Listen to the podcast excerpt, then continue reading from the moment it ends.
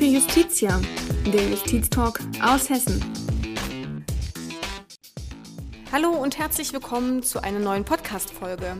Auch in dieser wird es um Hunde in der Justiz gehen, nachdem wir in der vergangenen Ausgabe bereits geklärt haben, wie Handy- und Drogenspürhunde im Justizvollzug eingesetzt werden, soll es heute um das Projekt Soziales Training mit dem Hund gehen. Dazu begrüße ich meine Gesprächspartnerin Angelika Simon. Sie ist Geschäftsleiterin der Jugendarresteinrichtung Gelnhausen, welche wiederum zuständig ist für männliche und weibliche Jugendliche aus Hessen. Guten Tag, Frau Simon. Nun sind Sie, wie gesagt, Geschäftsleiterin der Jugendarrestanstalt, was ja auf dem ersten Blick erstmal wenig mit Hunden zu tun hat. Erzählen Sie doch mal gerne, was sich hinter dem Projekttitel Soziales Training mit dem Hund verbirgt und wie dieses in die Jugendarrestanstalt implementiert wurde. Ja, schönen guten Tag, Frau Murer. Ja, das Projekt, wie es schon sagt, handelt von sozialem Training mit Hunden, mit jungen Arrestierten, männlichen und weiblichen. Und ähm, es ist ein, ein Projekt, wo man lernt, strukturiert mit einem Hund umzugehen und Anweisungen zu befolgen und ähm, ja, einfach sich selbst zu reflektieren, was man richtig, was man falsch macht hat mit meiner Funktion als Geschäftsleiterin nicht viel zu tun, kommt auch eher so aus meinem privaten Bereich, wo ich mit Rettungshundearbeit mit meinen Hunden unterwegs bin und Therapiehundearbeit. Und ja, was sich dann für sinnvoll für die jungen Arrestierten herausgestellt hat. Sie haben eingangs erwähnt, dass das Thema Hunde Sie auch privat sozusagen beschäftigt. Und wie war denn jetzt der Schritt vom Privaten zum Beruflichen, also sprich, wie sind die Hunde denn tatsächlich dann jetzt auch am Ende in die Jugendarrestanstalt gekommen und wie haben die Jugendlichen auf die Tiere reagiert? Also die Idee stammte ursprünglich nicht mal von mir, das war total witzig, wie sich das ergeben hat. Und zwar war ich 2019 auf dem Hessentag und mir wurde der Ehrenbrief des Landes Hessen verliehen für eine Geschichte aus meiner Rettungshundearbeit, wo wir einem 92-Jährigen das Leben quasi gerettet haben. Und dort war auch die Justizministerin, Frau Eva Kühne-Hörmann, und ähm, hat uns zwar quasi beobachtet, wie wir zwei Stunden mit zwei Hunden Spalier gestanden haben für diese Überreichung dieser Urkunde. Und sie fand es total toll und kam auf mich zu und ähm, hatte sich ja auch dann das Ganze angehört, was dazu gesagt wurde. Es war eine sehr schöne äh, ähm, Zeremonie, die da stattgefunden hat. Und sie war dann so begeistert davon, was da geleistet wird bei der Rettungshundearbeit oder überhaupt mit den Hunden und auch wie sie sich dort gegeben haben, dass sie quasi den Vorschlag machte oder mich fragte, warum ich eigentlich nicht die Hunde in meinem Beruf, also in der Justiz, mit einbringen wollen würde. Ja, das fand ich natürlich sehr interessant und habe dann für mich entschieden, dass ich das sehr gerne machen würde, zumal ich auch sehr gerne mit Jugendlichen zu tun habe oder überhaupt mit anderen Menschen zu tun habe. Und ähm, so kam das dann überhaupt erst zustande, dass ich dann ein Konzept erstellt habe, wie das aussehen könnte und ähm, das dann auch vorgeschlagen habe und dies dann hier eben jetzt seit März als Pilotprojekt umgesetzt wurde und bei den Arrestierten total gut ankam. Ich bin quasi so als Externer, also ich bin für die dann nicht in der Funktion mit meiner Geschäftsleitung dort, sondern eben rein als Hundeführer. Und ähm, ja, das wurde eigentlich sehr gut aufgenommen. Es wird sehr gut angenommen und die Jugendlichen sind auch sehr begeistert bei der Sache und finden es eigentlich ganz toll, dass, dass sie wirklich mal für eine Zeit lang gar nicht das Gefühl haben, im Arrest zu sein, sondern einfach nur mit Hunden zu arbeiten und was Neues für sich, für ihr Leben mitzunehmen. Nun reden wir die ganze Zeit vom sozialen Training mit dem Hund und wollen natürlich auch wissen, wie dieses Projekt praktisch umgesetzt wird. Deshalb, Frau Simon, vielleicht äh, Beschreiben Sie einfach mal so eine Einheit, wie diese von Ihnen gestaltet wird und wie das Zusammenspiel zwischen Tier und Jugendlichen funktioniert. Also die Fachdienste schauen zuerst, wer sich eignet für dieses Projekt oder für diese Maßnahme. Und ähm, es findet immer statt mit zwei Jugendlichen gleichzeitig. Und die Einleitung ist dann in Form von Theorie gegeben. Das heißt, ich möchte ja nicht, dass die jungen Menschen denken, sie müssen sich jetzt sofort einen Hund anschaffen und dass es so toll ist, einen Hund zu haben, sondern ich möchte eigentlich auch aufklären darüber, was es bedeutet, einen Hund zu haben. Also welche Voraussetzungen gegeben sein sollten, welche finanziellen Verpflichtungen auf einen zukommen, ähm, der zeitliche Aufwand, dann auch, dass ich immer mein ganzes Leben danach ausrichten muss, wenn ich einen Hund habe. Und wenn das alles passt, ähm, dass ich dann überlegen muss, was für ein Hund kommt für mich in Frage, äh, rassebedingt eben Läufer oder Jäger oder Hütehund, was eben überhaupt nicht geeignet ist für, für einen Familienhund. Also immer, dass man den Hund nach dem abstimmt, was man auch mit ihm vorhat. Ähm, dass man immer ein Ziel haben muss, wenn man sich den Hund anschafft, was man eben mit ihm auch dann unternehmen möchte oder eben nicht. Ich erkläre dann in der Theorie den Umgang mit dem Hund. Mir ist da ganz wichtig, auf die Lerntheorie einzugehen, dass die jungen Menschen eben auch verstehen, dass es nicht am Hund liegt, wenn etwas nicht funktioniert, sondern eigentlich immer am oberen Ende der Leine. Dass man einen Hund eben am besten erziehen kann und das größte Vertrauen gewinnt, wenn man ihn durch positive Verstärker ausbildet, bedeutet über Futter oder Leckerchen, über die besten Ausbildungsmethoden, was die höchste Belohnung für den Hund sein könnte, aufkläre. Und ja, wenn es dann soweit ist, dass sie die Theorie soweit verstanden haben, auch wie ein Hund lernt, wann ein Hund lernt, dass er immer lernt, dass es Sichtzeichen gibt, Hörzeichen gibt, wie man eine Signalstruktur aufbaut, ähm, wenn das alles dann für die jungen Menschen klar ist und sie auch ein wenig ähm, darüber aufgeklärt wurden, wie man richtig auf einen Hund zugeht, dann gehe ich mit ihnen quasi in die, also in die Praxis. Und da haben wir hier einen ganz tollen Parcours aufgebaut, wo sie dann mit den Hunden ganz alleine selbstständig arbeiten können. Sie bekommen dann eben vorher gezeigt, wie sie den Hund zu belohnen haben und wie sie den Hund führen können. Das klappt wunderbar. Und äh, die, dieser Parcours besteht aus einer Wippe, einem Tunnel, einem Slalomlauf, eine Leiter, also wo die Hunde quasi über eine Leiter laufen müssen, über ein Gerüst laufen müssen. Und ja, wir haben da noch so verschiedene Möglichkeiten von Versteckmöglichkeiten, wo wir dann noch so ein bisschen was aus der Rettungshundearbeit zeigen. Also das Ziel ist nachher, dass die jungen Menschen meine Anweisungen umsetzen können, was wirklich sich als nicht einfach erwiesen hat um einen Hund im Endeffekt komplett über den Parcours alleine führen zu können. Das ist so ähm, das Ziel. Und sich eben, wenn es nicht klappt, was grundsätzlich auch immer passiert, sich damit auseinandersetzen und sich selbst reflektieren, warum hat das jetzt nicht funktioniert, wo lag der Fehler, dann, ähm, ja, dann bauen wir die Übung einfach neu auf oder vereinfachen sie für den Hund ein wenig und dann funktioniert sie auch zu 99,9 Prozent immer. Und am Schluss sind sie dann immer ganz arg stolz, dass sie ganz alleine quasi einen Hund in der Unterordnung geführt haben, über die Geräte geführt haben und vielleicht noch ein paar Eindrücke gewonnen haben über Rettungshundearbeit. Das klingt auf jeden Fall sehr professionell und auch sehr interessant, vor allem sicherlich für jene Jugendliche, die bis dato wenig oder kaum Kontakt mit Hunden hatten. Also von der Theorie bis zur richtigen Haltung und Führung das komplette Programm. Was meinen Sie denn, Frau Simon, was am Ende dann den größten positiven Effekt auch ausmacht? Also ist es das reibungslose Ablaufen des Parcours, das an der Leine führen oder das Funktionieren von Kommandos? Was nehmen die Jugendlichen aus dieser Einheit, aus dieser Maßnahme dann auch mit? Oder haben Sie auch schon Feedback bekommen, was Sie gerne mal teilen möchten? Ja, im Feedbackbogen gibt es im Anschluss an, die, äh, an das Projekt da füllen die jungen Menschen dann eben aus, wie ihnen das Ganze vorkam, ob sie es zu schwer fanden, zu einfach, ob sie gut mit dem Hund zurechtkamen, ähm, ja, ob sie die An Anweisungen klar befolgen konnten. Und dieser Feedbackbogen, muss ich sagen, ich habe jetzt schätzungsweise, glaube ich, 70, um die 70 Arrestierte schon gehabt in meinem Projekt und es war noch nicht einmal ein negatives Feedback dabei. Ich habe das Gefühl, der Hund ist ja sowas wie ein Eisbrecher sowieso. Das heißt, wenn die schon mal auf mich zukommen und auf meinen Hund, dann sind die schon ganz anders unterwegs, als sie jetzt so im normalen Alltag im Arrest sind. Ähm, die sind sehr offen, sie reden sehr viel, sie erzählen ganz oft auch von ihren Straftaten, sie erzählen, dass sie ab sofort alles besser machen wollen. Und ähm, ja, man hat einfach das Gefühl, man hat sofort einen anderen Zugang zu ihnen.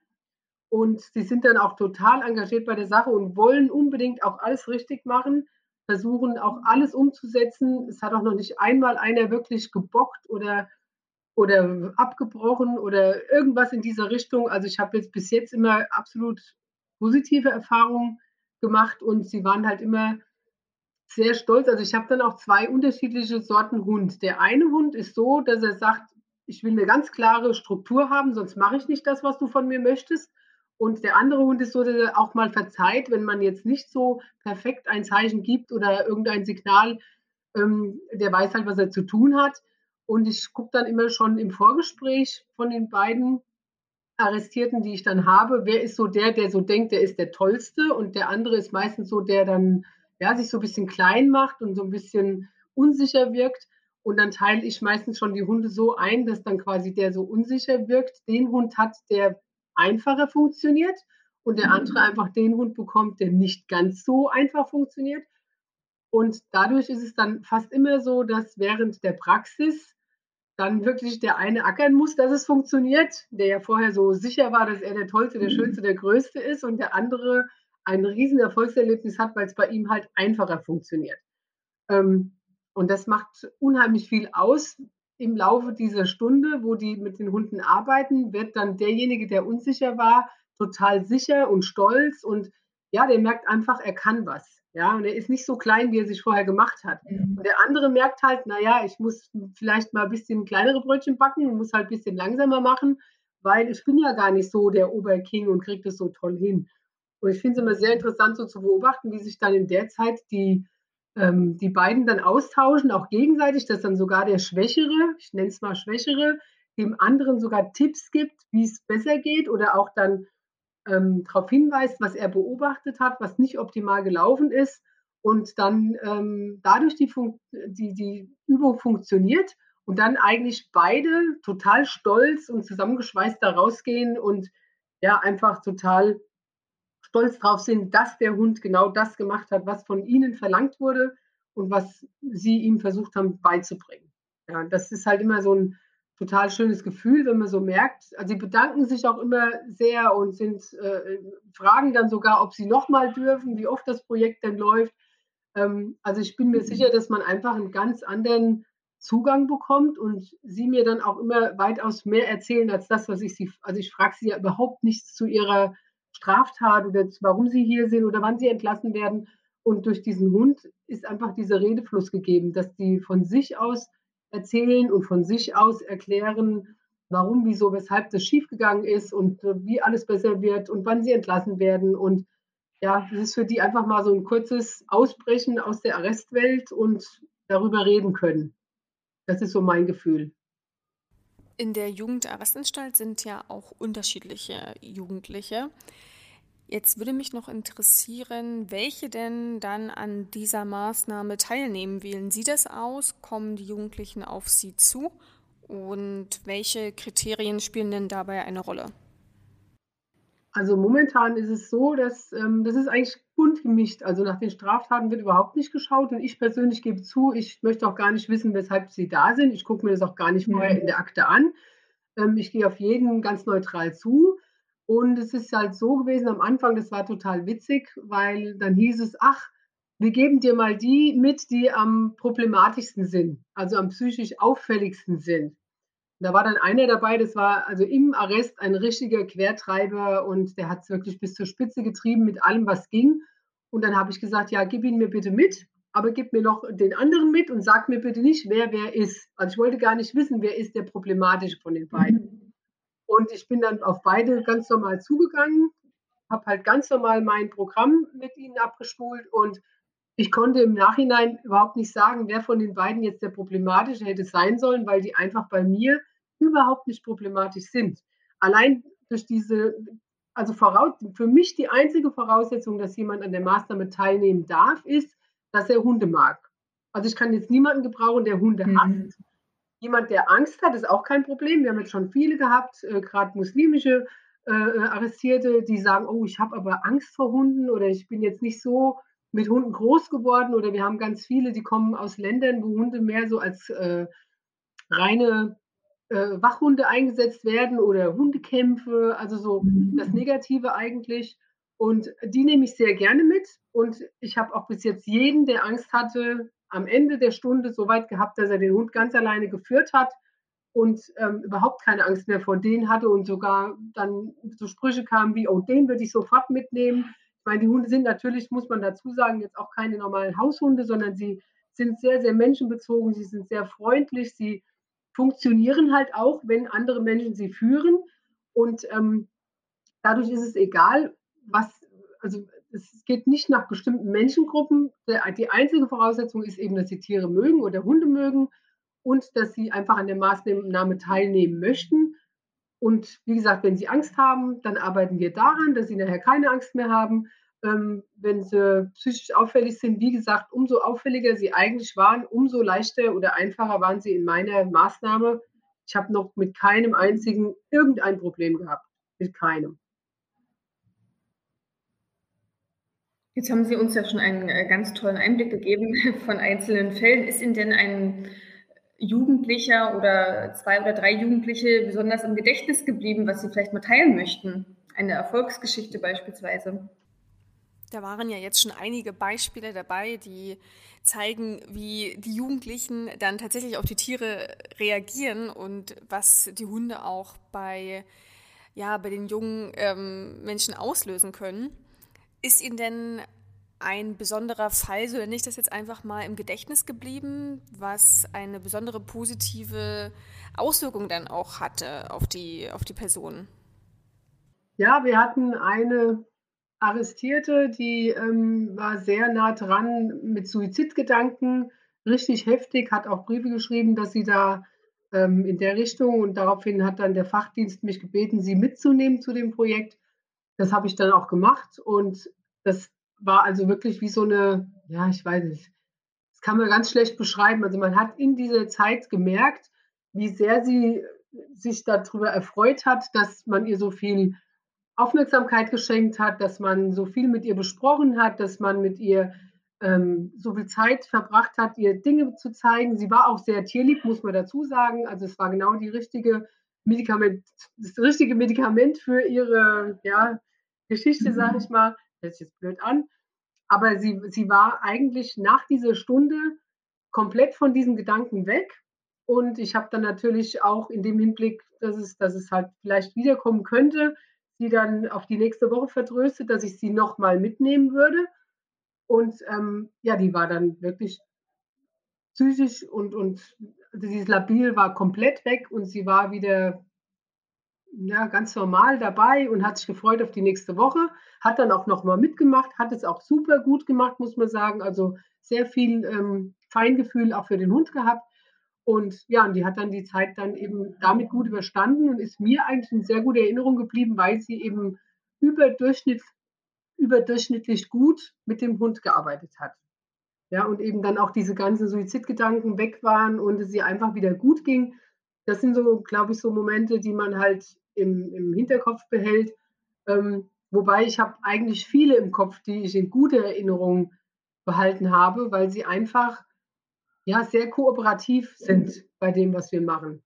Also ich habe wirklich, ich habe nur ein, eine einzige, auch ein Mädchen in der ganzen Zeit gehabt, wo ich gedacht habe, boah, die würde ich jetzt nicht nochmal mitnehmen, weil die war wirklich, die war wirklich schon sehr schwierig und aber die hat auch eigentlich so komplett zugemacht, wo man, ja, ich glaube, da hätte man alles mhm. ausprobieren können. Die war einfach bockig ohne Ende.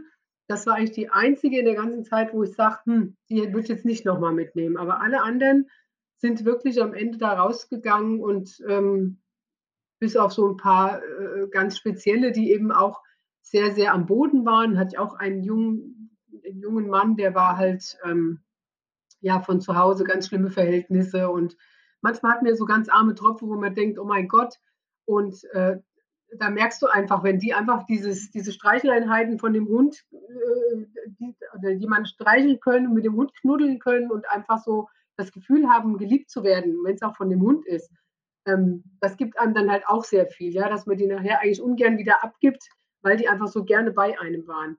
Also ich habe da schon mehrere eigentlich im Kopf. Das Mädchen war ganz extrem, wo ich so dachte, oh, wie schön, wie das funktioniert hat. Aber ich hatte auch, wie gesagt, den einen oder anderen, der sehr problematisch war und bei mir wirklich so gut gelaufen ist, dass ich gedacht habe, schade, dass die nicht wirklich mit Hunden in ihrer Freizeit arbeiten.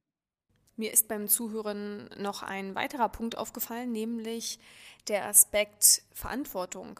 Die Jugendlichen tragen ja in gewisser Weise auch äh, Verantwortung, wenn sie mit dem Tier auf dem Gelände sind und wenn sie mit den Hunden den Parcours absolvieren. Inwiefern spielt denn verantwortungsvoller Umgang mit den Tieren auch eine Rolle beim sozialen Training? Genau, also ich, bevor wir dann in die, in die Praxis gehen, zeige ich Ihnen halt, wie Sie den Hund führen. Und Sie führen beide Hunde parallel ohne Leine. Und das von der ersten Minute an. Was auf der einen Seite natürlich die Hunde jetzt auch kennen, aber wenn sie das nicht ordentlich machen, machen die Hunde tatsächlich nicht das, was sie sollen. Und deswegen ist es halt ähm, ganz wichtig, dass man ihnen vorher erklärt, wie sie mit den Hunden umgehen. Also es gibt keine, also meine Hunde werden von niemandem gemaßregelt, meine Hunde werden von niemandem angebrüllt oder wenn was nicht klappt, äh, äh weggeschubst oder irgendwas. Also ich erkläre dann vorher genau die Spielregeln, dass die Hunde nur über positive Verstärker, wie gesagt, Leckerchen oder Spielzeug gearbeitet werden. In dem Fall, wie wir hier arbeiten, über Leckerchen. Ähm, ich erkläre ganz viel zu der Körpersprache, was das aussagt, wie sie sich dem Hund gegenüber geben. Und sie haben eine Riesenverantwortung, dass sie allein schon gucken müssen, dass der Hund bei ihnen bleibt. Weil es sind ja zwei Hunde und die kennen sich und die würden auch gern miteinander Quatsch machen. Ähm, und dann am Anfang erkläre ich ihnen halt, wie sie das genau machen müssen. Auch wenn der Hund jetzt zu dem anderen dann doch hingeht, dann zeige ich ihm, wie sie ihn wieder zurückholen können. Aber alles nur freundlich und alles nur mit Körpersprache und mit Belohnung.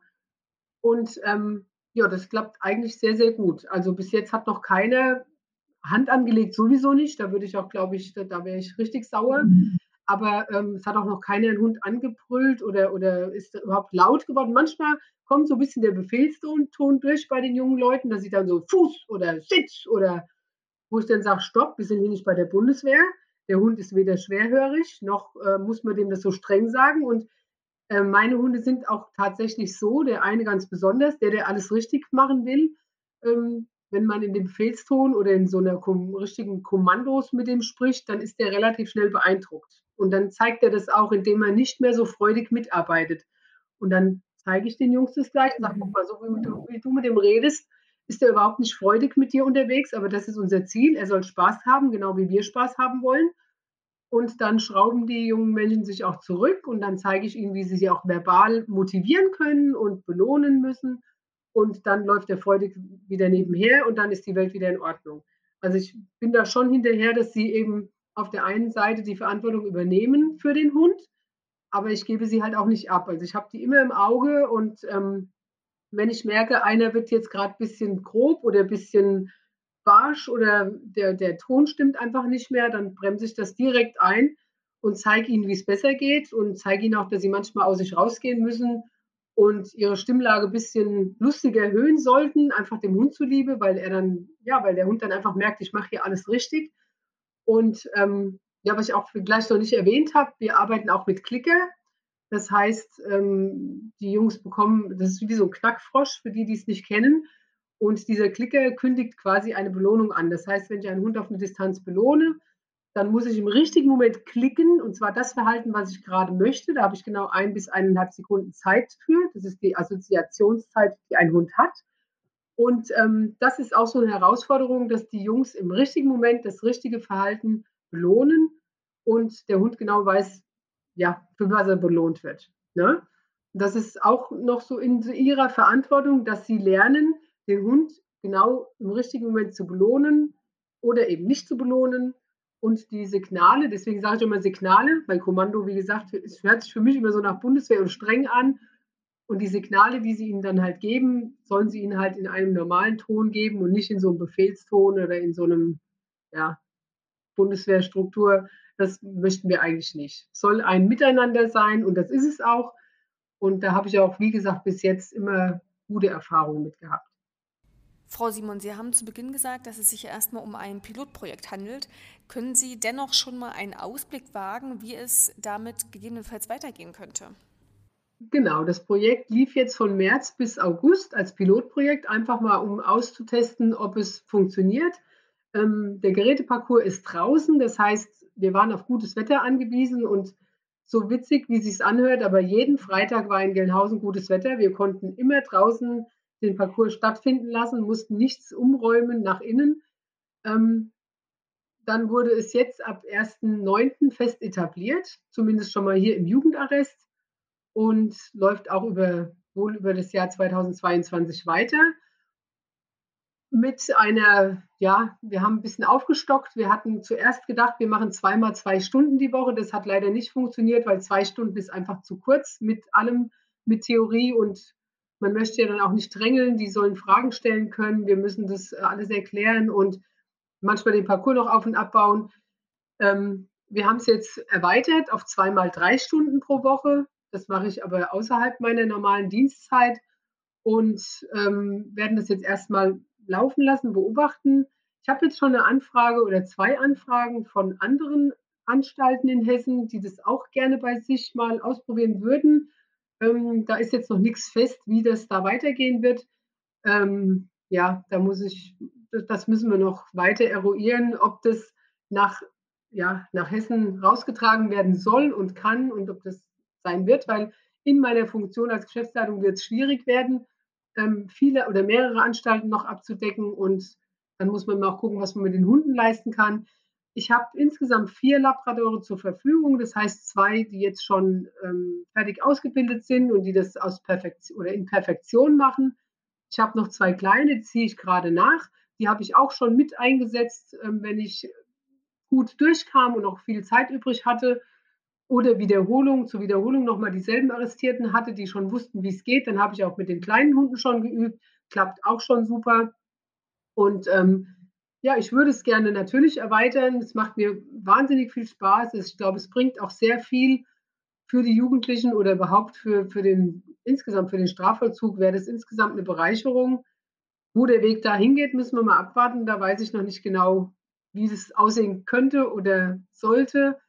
Momentan, wie gesagt, läuft es erstmal hier in der Einrichtung und ähm, mal sehen, was, was vielleicht noch draus wird. Da haben Sie ja noch viel vor und ich wünsche Ihnen natürlich dafür alles Gute und gutes Gelingen man muss sich das vor Augen führen, sie investieren da wirklich sehr, sehr viel private Zeit dafür und das ist tatsächlich, glaube ich, ein Riesengewinn für die Jugendlichen, dass sie dieses Projekt implementiert haben und auch noch weiterführen werden. Das verdient Wertschätzung und Respekt. Vielen Dank und weiterhin alles Gute und vielen Dank, dass Sie sich die Zeit genommen haben, um das Projekt vorzustellen. Sehr gerne. Vielen Dank auch, dass ich das alles mal so darstellen durfte.